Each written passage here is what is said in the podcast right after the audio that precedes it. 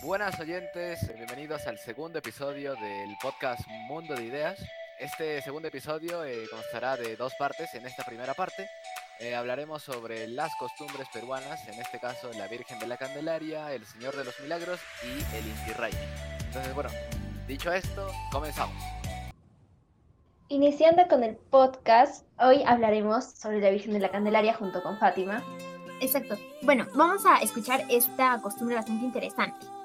Em, la fiesta de la Virgen de la Candelaria en Perú se celebra cada febrero. Tiene su origen en Tenerife, España. Según la tradición, dos pastores que pasaban por las costas vieron una hermosa mujer con una vela en una mano y cargando un niño con el otro brazo.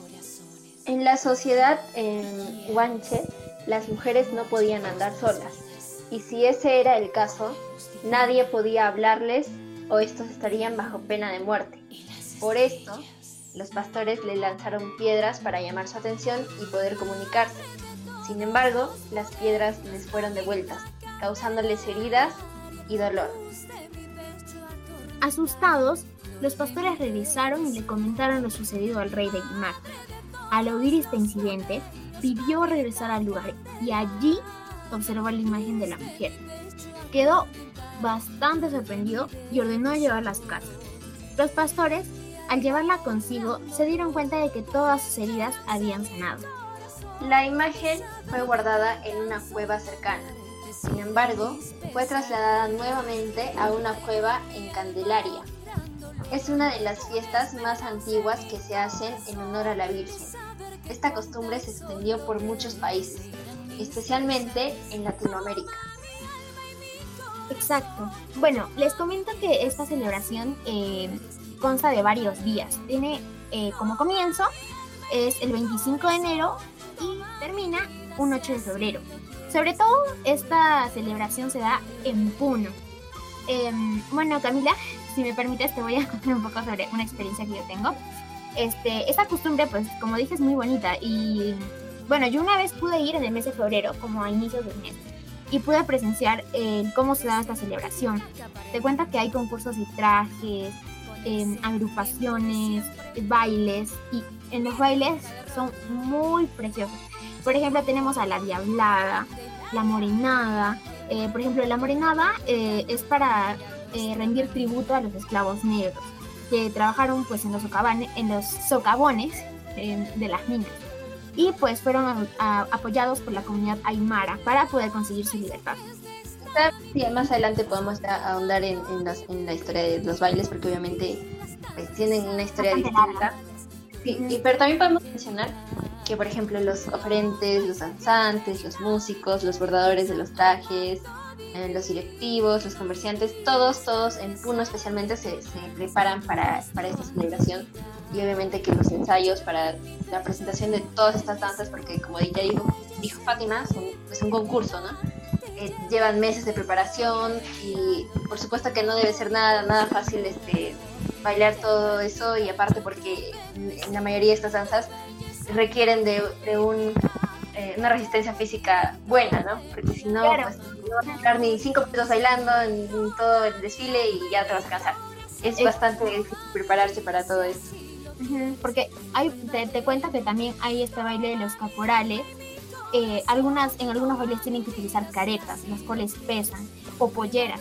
Y en la que yo iba a pues, participar era en una danza del tobas, en la cual necesitas bastante resistencia física, porque tienes que estar saltando. Y recordemos que no solamente, ah, bueno, hay un, este, hay pasacalles, pero también hay la fiesta central, ¿no?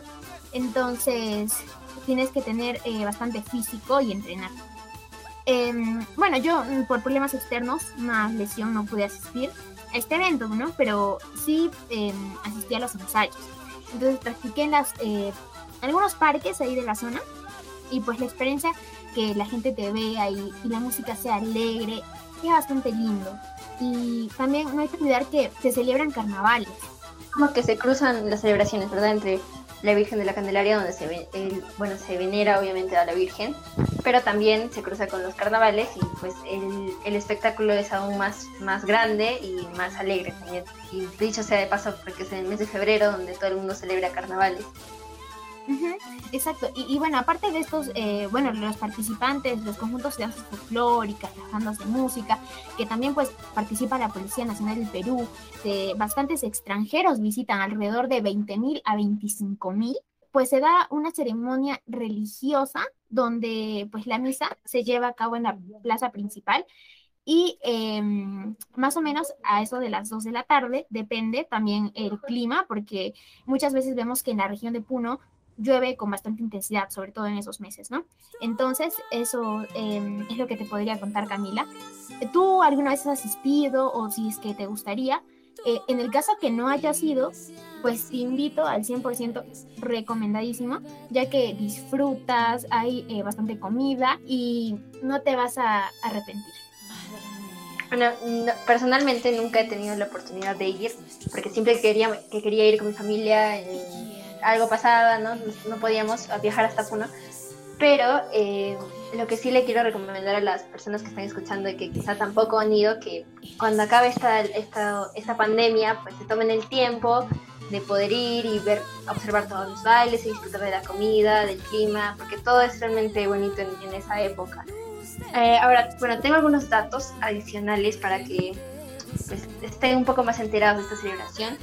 Y es que, bueno, toda esta eh, celebración ¿no? enorme es organizada por la Federación Regional de Folklore y Cultura de, la ciudad de Puno, aquí en Perú. Y aproximadamente se presentan entre de 100 a 130 bailes, bueno, danzas, ¿no? Autóctonas y entre 80 y 90 con trajes de luces. Entonces, bueno, se imaginan lo largo que es este, este evento, por lo mismo de que se presentan muchas eh, agrupaciones de danza que van y presentan su, bueno, su danza, ¿no?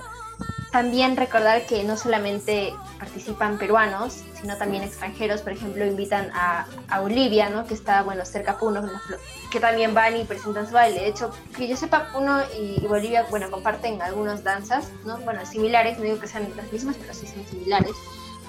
El 27 de noviembre de, de 2014, en Francia, esta festividad de la Virgen de la Candelaria se declaró como Patrimonio Cultural Inmaterial de la Humanidad por la Organización de las Naciones Unidas para la Educación, la Ciencia y la Cultura. Entonces, como, bueno, ya escucharon, no solamente es un evento que, que, bueno, que solamente los peruanos celebran, sino que también es de conocimiento eh, mundial, que esta celebración se lleva a cabo aquí, teniendo como fecha central el 2 de febrero. Claro. Este, bueno, yo quería eh, recalcar algo que bueno, pues este año 2021, eh, como les dijimos, se celebra alrededor del mes de febrero. No se pudo dar debido a la pandemia, a los casos, a la crisis sanitaria, ¿no? Pero cuando se reanude, es muy, sería muy bonito que la puedan visitar. Y si, y si ya has presenciado esta costumbre, eh, te invito a que lo compartas esta experiencia a tus demás amigos, familiares, personas cercanas de tu entorno, para que también puedan recordar un poco de nuestra cultura, ya que es muy bueno, sobre todo recordarla en, en esos tiempos, ¿no? De pandemia, que, bueno, no se pudieron dar, pero esperemos que ya muy pronto se reanuden. Y ustedes cuéntenos también si es que ya han ido y, cómo fue su experiencia para que quizás la compartan y otras personas que no fueron conozcan a través de sus comentarios cómo se lleva a cabo esta celebración y lo bien que ustedes la pasaron allí. Así que muchas gracias. Vamos a seguir con las demás costumbres y pues esperemos que les haya gustado mucho.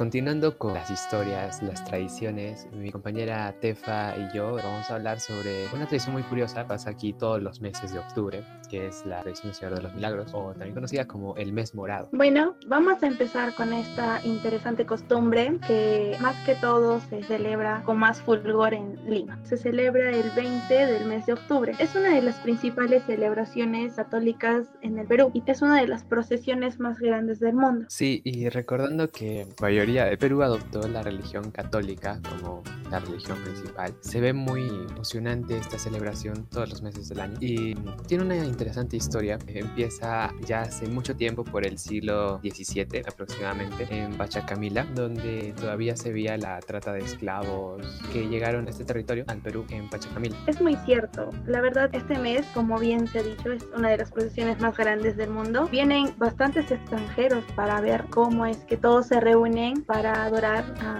lo que vendría a ser llamado el Cristo Moreno. Se dice que un esclavo mulato de Angola que fue llevado a Perú pintó esta imagen del Cristo crucificado en muro de adobe. Esto fue en pueblo, en un templo improvisado del barrio de Pachacamilla. Y de hecho, em, este esclavo, también conocido como Pedro de Halcón, que ese era su nombre, no tenía ningún conocimiento. La verdad, para que esta tradición se cumpliera, pasó una historia eh, muy interesante, llena de milagros. Resulta que ya en el siglo XVII, hace ya mucho tiempo, cuando se trataban con esclavos, se los vendían y los movilizaban por el mundo. Cuando llegaron aquí al Perú, se alojaron en Pachacamilla y estos construían sus casas acá, se alojaban acá y simplemente trataban de trabajar para sobrevivir. Aquí mismo se encuentra un mulato esclavo de Angola llamado Pedro del Pon, que fue traído hacia acá y pintó una imagen de un Cristo crucificado en un muro de adobe. Y de hecho, se decía que este señor no sabía ni pintar, ni dibujar, ni nada. Básicamente por pura fe y devoción a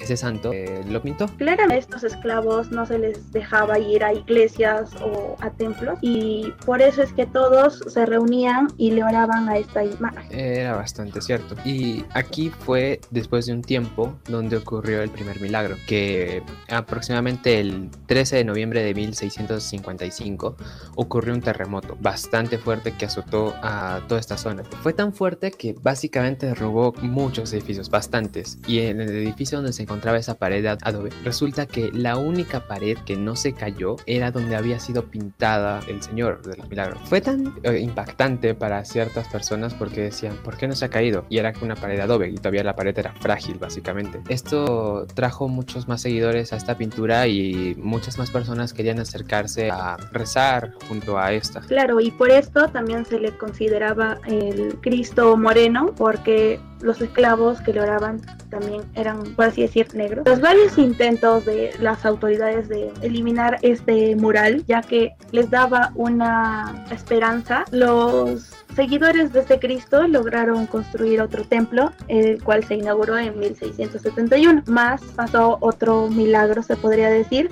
en 1687, en el lugar donde se volvió a levantar este templo, ocurrió otro terremoto, en el cual increíblemente solo logró sobrevivir el muro donde estaba pintado de Cristo. Y así, ese mismo 20 de octubre, pues era muy claro que era un milagro para la mayoría de personas de ese lugar. Eh, y así se volvió mucho más grande la devoción ante este Cristo y muchas más personas empezaron a seguirlo. Por eso es que la noticia se corrió por todo el país y por eso es que ahora es una celebración eh, de todo el país. Y ya por el 15 de octubre del 2005 ya se conmemoró como el patrón de los peruanos, residentes e inmigrantes. Claro, es muy interesante esta historia porque habla de la devoción y la fe, obviamente. Eh, ¿Alguna vez has tenido una experiencia relacionada a esta costumbre? De hecho, cuando era pequeño, eh, yo la verdad no sabía mucho sobre religión o sobre el Señor de los Milagros ni nada. No, tampoco me, me lo habían explicado. Pero resulta que un día de octubre, que se, esta vez estaba celebrando, había ido a la casa de mi tía y era una urbanización así cerrada, normal. Habían velitas, que resulta que también es tradicional poner velitas o prender una velita en este mes. Y en velitas en cada esquina. Y yo como era niño y me gustaba salir, porque como era una urbanización me dejaban salir libremente, iba apagando cada velita porque me parecía chistoso, curioso. O sea, yo no sabía que estaba también infringiendo contra su religión y yo no sabía y me sentí mal cuando un señor pues alzó y alzó la voz y me gritó que qué estaba haciendo. Yo me asusté y me fui corriendo. Y cuando llegué pues le dije a mi mamá lo que había pasado y ahí fue donde recién me explicaron y entendí cuál era la devoción por el Señor de los Milagros. Qué historia tan conmovedora. A mi parecer, eh, alguna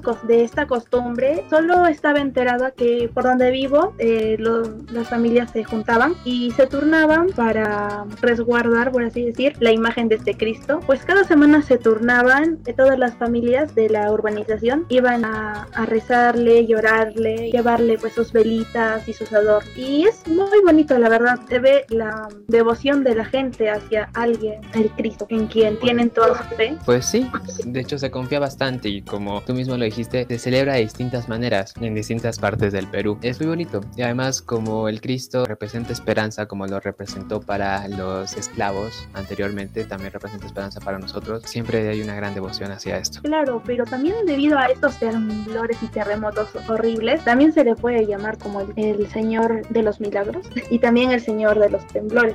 pues sí, y nada, esto ya sería todo con respecto a esta historia, unas anécdotas de parte que teníamos los dos sobre esta celebración y gracias por escucharnos. Inti Raimi, que bueno, de, su traducción al español significa eh, fiesta del sol. Y bueno, antes de empezar a hablar eh, de esta costumbre, me gustaría preguntarles a mis compañeros que me están pues acompañando el día de hoy, Fer y Junior, si alguna vez pues han podido asistir a esta celebración. La verdad es que he escuchado mucho sobre esta fiesta, pero nunca pude participar, aunque la verdad suena muy interesante. Me agrada saber que conozcas la costumbre, ya que vamos a hablar de ello y espero te guste a ti y a todos nuestros oyentes. Eh, sí, realmente creo que nos va a gustar mucho. y bueno, pues ya pasando a la costumbre, el Inti Raymi es una de las costumbres típicas más importantes del Perú. Esta fiesta se celebra cada año, cada 24 de junio, en la ciudad del Cusco. Eh, bueno, es importante resaltar que el Cusco fue una de, las ciudades más significativas para el asentado en aquel momento, el imperio inca. Eh, esto viéndose reflejado en la construcción de una de las siete maravillas del mundo, como lo es Machu Picchu, localizado en dicha ciudad. Esta celebración se realizaba para homenajear el agradecimiento a la Madre Tierra por las cosechas recibidas. Cabe resaltar, añadir, de que de todos los monumentos culturales vigentes, el Inti Raymi ha logrado sobrevivir al periodo colonial, a la república e inclusive a los regímenes dictatoriales eh, hasta la actualidad. Bueno, esto me parece muy interesante, realmente. ¿Qué opinan, compañeros? Es que sí, es realmente sorprendente que hasta ahora se celebre, pues han pasado tantos años y aún no ha desaparecido y realmente me parece muy bueno que, que se siga celebrando hasta estos días. Gracias a pues cada año el 24 de junio llegan nacionales extranjeros a, la ciudad teniendo una de las maravillas del mundo. Sí, bueno, y de hecho tienen razón, ¿no? Porque, mira, aproximadamente serían unos 510, 500 años y aún sigue vigente esta costumbre. Es, eh, interesante, es algo increíble, ¿no? Sí, es realmente sorprendente. Continuando con la explicación de esta costumbre, es importante saber que fue establecida por Pachacútec, que aparte de ser un homenaje de agradecimiento a la tierra, también fue para reconocer el control inca sobre los pueblos sometidos. Esta fiesta es una de las dos más celebradas en honor al sol. El Inti Raymi se celebra durante el solsticio de invierno y la otra celebración es el Kapak Raimi o fiesta del gran sol que se celebra por el contrario en el solsticio de verano el 21 de diciembre. El Inti Raymi significaba que el dios renacía para dar inicio a un nuevo ciclo anual y estos pobladores sostenían que ellos habían sido enviados a la tierra por su padre el sol y por ende debían darle agradecimiento a él durante esta fiesta que duraba aproximadamente unos 15 días donde se realizaban danzas, cultos a los ancestros, consumo de bebidas, ceremonias y sacrificios. Esta duración de 15 días, estas dos semanas que se celebra, realmente son unos días de, fiesta donde los pobladores realmente pueden liberarse, festejar, estar felices y más que todo dar gracias al sol, según su creencia, que es quien los ha enviado a ellos, ¿no? Claro, es una de las festividades más importantes para ellos con, bueno, una duración bastante amplia, ¿no? Que agradecen a él por todo lo que ha hecho, donde lo celebran bailando, cantando, tomando bebidas y realizando muchas ceremonias con sacrificios. Sí, bueno, añadiendo también eh, unos datos importantes. En esta, en esta celebración, como lo dijo mi compañera Fernanda, se consumían alimentos, pero no solo eso, sino también se, se tomaban eh, pues líquidos, ¿no? Eh, y uno de estos de pues, alimentos importantes sería que se bebía chicha y también se chactaba, como se dice así, coloquialmente, la coca. Y bueno, lo típico, ¿no? Que, se- que hay una, en una celebración, como el baile, la danza y el festejo. Exactamente. Siguiendo con el Inti Raymi, pues este último, en claro, siendo la presencia de un soberano inca Atahualpa, se dio el 21 de junio del año 1533. Y en 1572, el virrey Francisco Álvarez de Toledo prohibió el Inti Raymi por considerarlo una ceremonia pagana y contraria a la fe cristiana, pero se siguió realizando clandestinamente por todo el antiguo imperio inca. Esta celebración es común encontrarla aún en muchos pueblos prehispánicos de los Andes, y a su vez precede por mucho a la formación del Imperio Incaico. El Inti Raymi es también una actividad cultural celebrada en otras partes del antiguo territorio inca, como Ecuador, Colombia, Argentina y Bolivia. Lo más importante y que destaca es que en el Perú ha sido reconocida como Patrimonio Cultural de la Nación el 2 de marzo del 2001. Es realmente sorprendente que a pesar de que en esta época se prohibió ya que españoles creían que era algo que iba en contra de su fe, que es la fe cristiana, a pesar de eso los pobladores siguieron celebrándola. De una forma clandestina sí, pero aún así se decidieron seguir festejándola, ya que para ellos era claramente muy importante. Debido a su devoción, a su culto, a su Dios, pues los españoles creían que era como una ofensa o, que iba en contra de ellos, como mismo dice, que solo debería existir la fe cristiana en, en torno a ellos, pero también podemos apreciar como esta creencia hacia el Dios Sol es muy importante. Y bueno, sí, esto es muy cierto porque justo también, pues, como lo dije al principio, eh, Machu Picchu, una de las construcciones pues, más importantes, ¿no? considerada una de las siete maravillas del mundo, fue construida para adorar a, a este dios sol. Entonces, pues, lógicamente, pues, dios sol era muy importante para, para el imperio incaico, para, para los incas y para toda su población. Y bueno, también, eh, como lo dijimos ahora al último, el Inti no solo se celebraba en territorio peruano, sino también en países como Ecuador, Argentina, Bolivia inclusive. Y esto eh, porque, como sabemos, en la historia de este, de este imperio incaico, pues eh, se expandió pues, por muchos más países, en uno de los, imperios con más territorios de la historia. Realmente es un orgullo para todos los peruanos que una de nuestras festividades más conocidas sea reconocida como patrimonio cultural, ya que eso también nos eleva, por así decirlo, nos hace sentirnos aún más orgullosos de pertenecer a este territorio.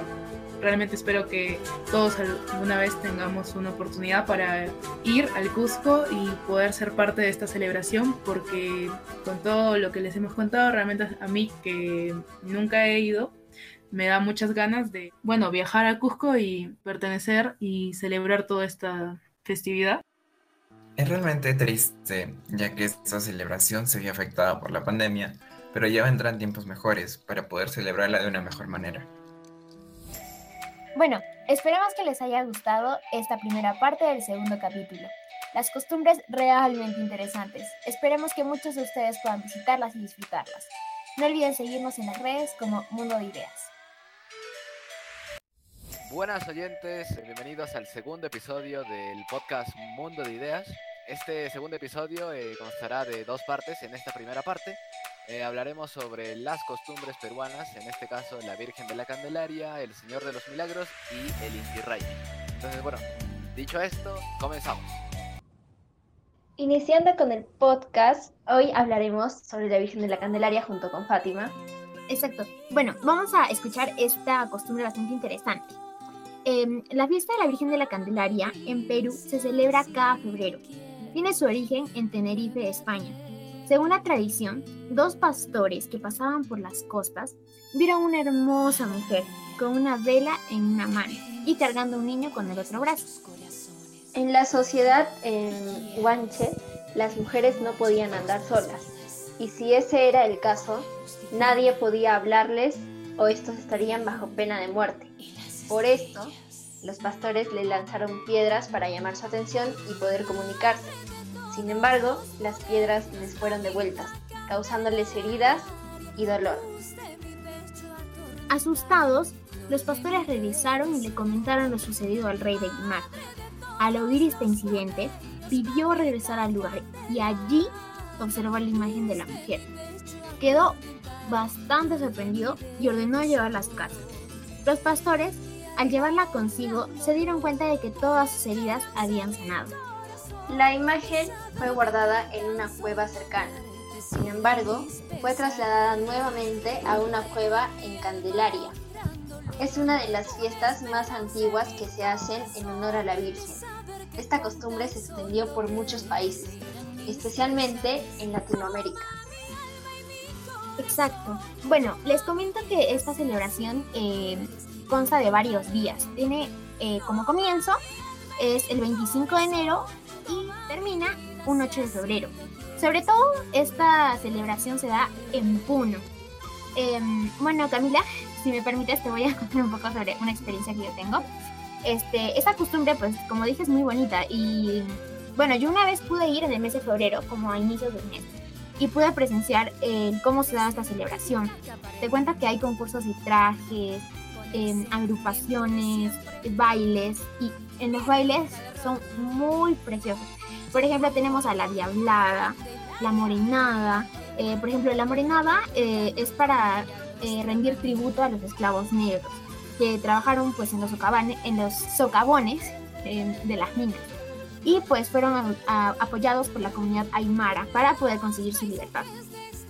Sí, más adelante podemos ahondar en, en, la historia de los bailes porque obviamente pues, tienen una historia distinta. Sí, pero también podemos mencionar que, por ejemplo, los oferentes, los danzantes, los músicos, los bordadores de los trajes, eh, los directivos, los comerciantes, todos, todos en Puno especialmente se, se preparan para, para, esta celebración y obviamente que los ensayos para la presentación de todas estas danzas, porque como ya dijo, dijo Fátima, es un concurso, ¿no? Eh, llevan meses de preparación y por supuesto que no debe ser nada, nada fácil este, bailar todo eso y aparte porque en la mayoría de estas danzas requieren de, de un, eh, una resistencia física buena, ¿no? Porque si no, pues, no vas a estar ni cinco minutos bailando en, todo el desfile y ya te vas a cansar. Es, bastante difícil prepararse para todo esto. Porque hay, te, te cuento que también hay este baile de los caporales. Eh, algunas, en algunos bailes tienen que utilizar caretas, las cuales pesan, o polleras y en la que yo iba a pues, participar era en una danza del tobas en la cual necesitas bastante resistencia física porque tienes que estar saltando y recordemos que no solamente, ah, bueno, hay un, este, hay pasacalles, pero también hay la fiesta central, ¿no? Entonces tienes que tener eh, bastante físico y entrenar.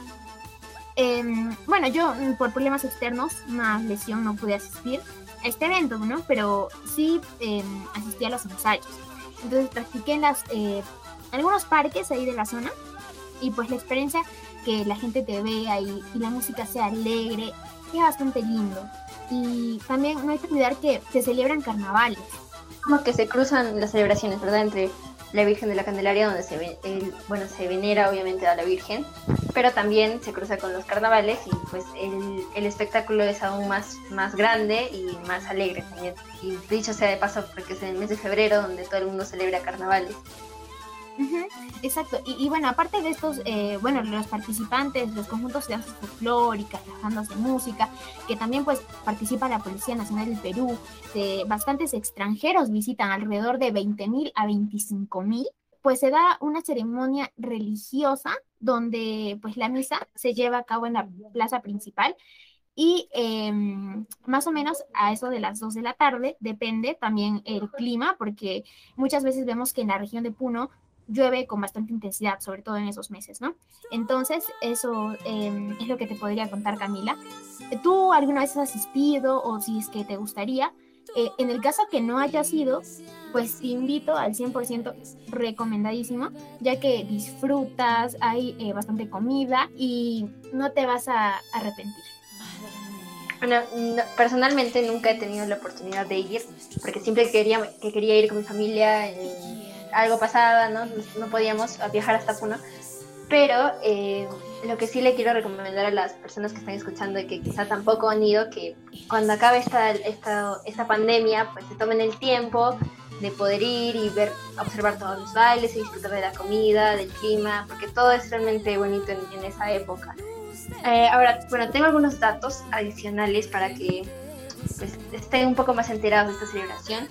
Y es que, bueno, toda esta eh, celebración ¿no? enorme es organizada por la Federación Regional de Folclore y Cultura de, la ciudad de Puno, aquí en Perú. Y aproximadamente se presentan entre de 100 a 130 bailes, bueno, danzas, ¿no? Autóctonas.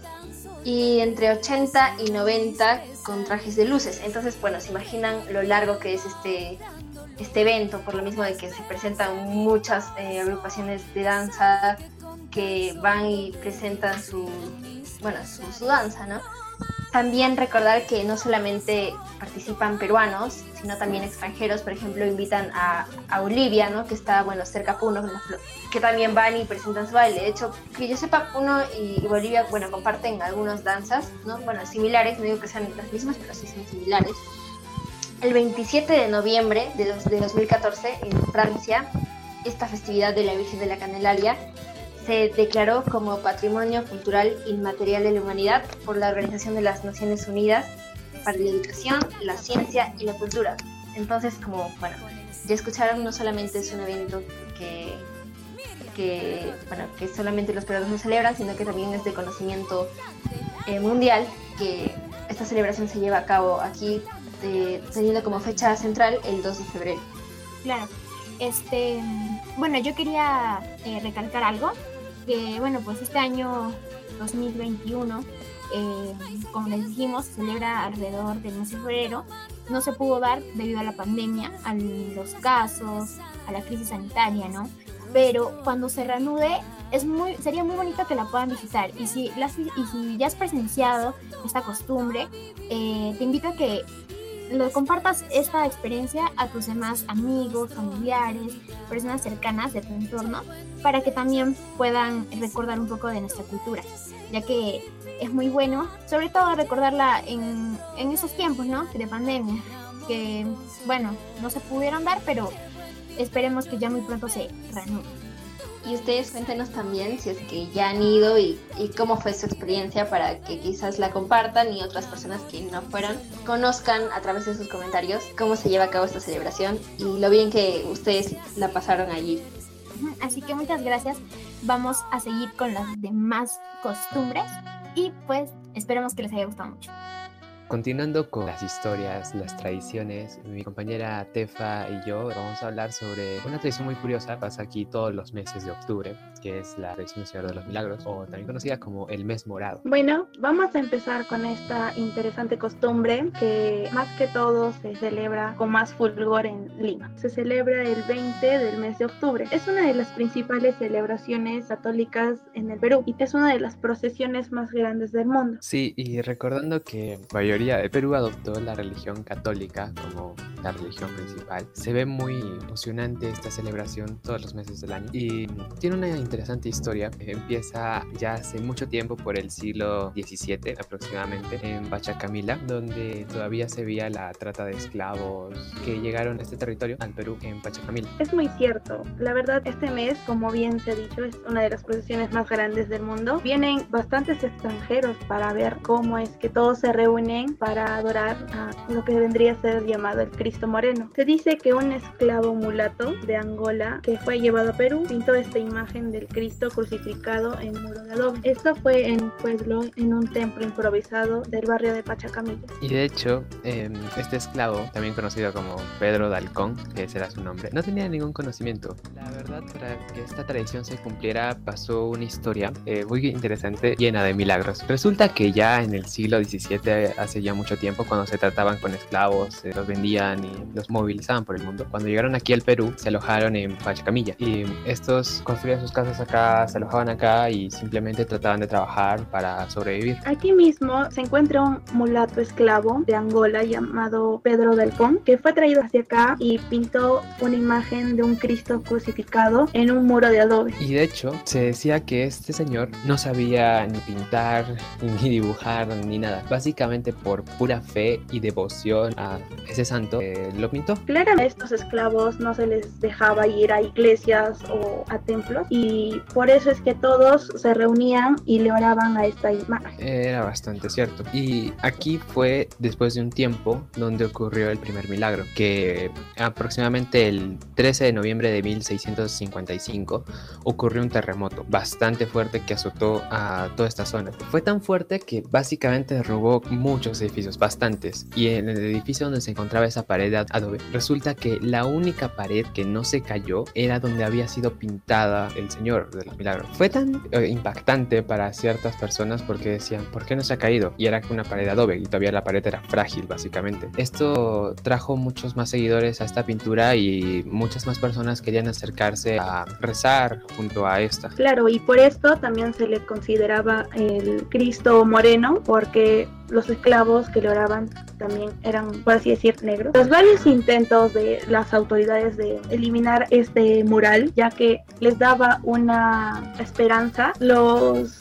seguidores de este Cristo lograron construir otro templo, el cual se inauguró en 1671. Más pasó otro milagro, se podría decir, en 1687, en el lugar donde se volvió a levantar este templo, ocurrió otro terremoto, en el cual increíblemente solo logró sobrevivir el muro donde estaba pintado de Cristo. Y así, ese mismo 20 de octubre, pues era muy claro que era un milagro para la mayoría de personas de ese lugar. Eh, y así se volvió mucho más grande la devoción ante este Cristo y muchas más personas empezaron a seguirlo. Por eso es que la noticia se corrió por todo el país y por eso es que ahora es una celebración eh, de todo el país. Y ya por el 15 de octubre del 2005 ya se conmemoró como el patrón de los peruanos, residentes e inmigrantes. Claro, es muy interesante esta historia porque habla de la devoción y la fe, obviamente. Eh, ¿Alguna vez has tenido una experiencia relacionada a esta costumbre? De hecho, cuando era pequeño, eh, yo la verdad no sabía mucho sobre religión o sobre el Señor de los Milagros ni nada. No, tampoco me, me lo habían explicado. Pero resulta que un día de octubre, que se estaba, se estaba celebrando. Había ido a la casa de mi tía y era una urbanización así cerrada, normal. Habían velitas, que resulta que también es tradicional poner velitas o prender una velita en este mes. Y en velitas en cada esquina. Y yo como era niño y me gustaba salir, porque como era una organización me dejaban salir libremente, iba apagando cada velita porque me parecía chistoso, curioso. O sea, yo no sabía que estaba también infringiendo contra su religión y yo no sabía y me sentí mal cuando un señor pues alzó y alzó la voz y me gritó que qué estaba haciendo. Yo me asusté y me fui corriendo. Y cuando llegué pues le dije a mi mamá lo que había pasado y ahí fue donde recién me explicaron y entendí cuál era la devoción por el Señor de los Milagros. Qué historia tan conmovedora. A mi parecer, eh, alguna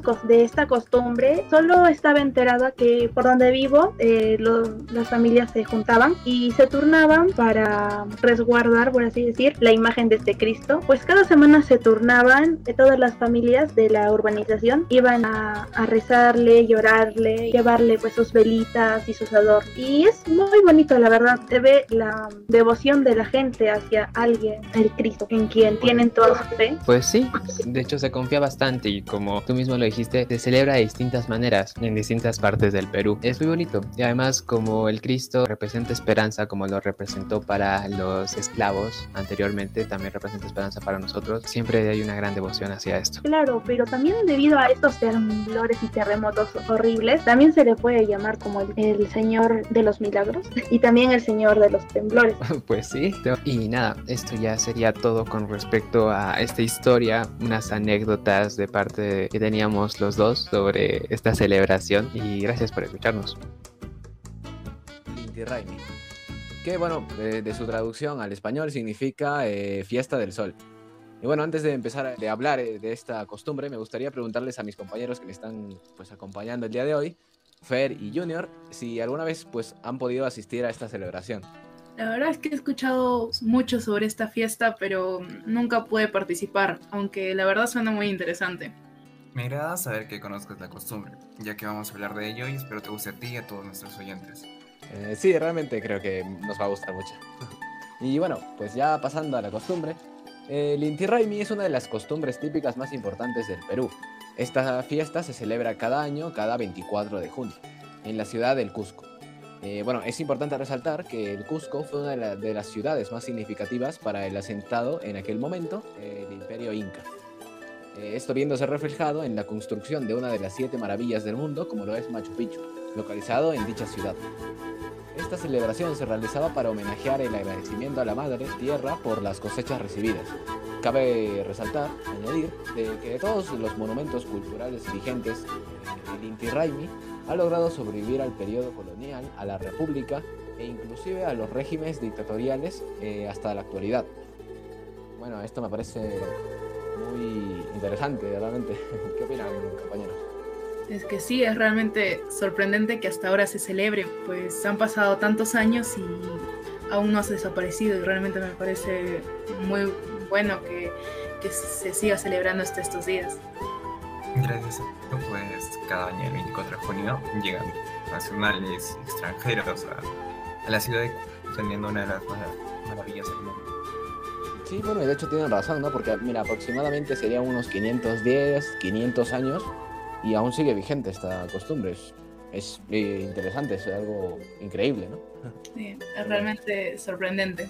Continuando con la explicación de esta costumbre, es importante saber que fue establecida por Pachacútec, que aparte de ser un homenaje de agradecimiento a la tierra, también fue para reconocer el control inca sobre los pueblos sometidos. Esta fiesta es una de las dos más celebradas en honor al sol. El Inti Raymi se celebra durante el solsticio de invierno y la otra celebración es el Kapak Raimi o fiesta del gran sol que se celebra por el contrario en el solsticio de verano el 21 de diciembre. El Inti Raymi significaba que el dios renacía para dar inicio a un nuevo ciclo anual y estos pobladores sostenían que ellos habían sido enviados a la tierra por su padre el sol y por ende debían darle agradecimiento a él durante esta fiesta que duraba aproximadamente unos 15 días donde se realizaban danzas, cultos a los ancestros, consumo de bebidas, ceremonias y sacrificios.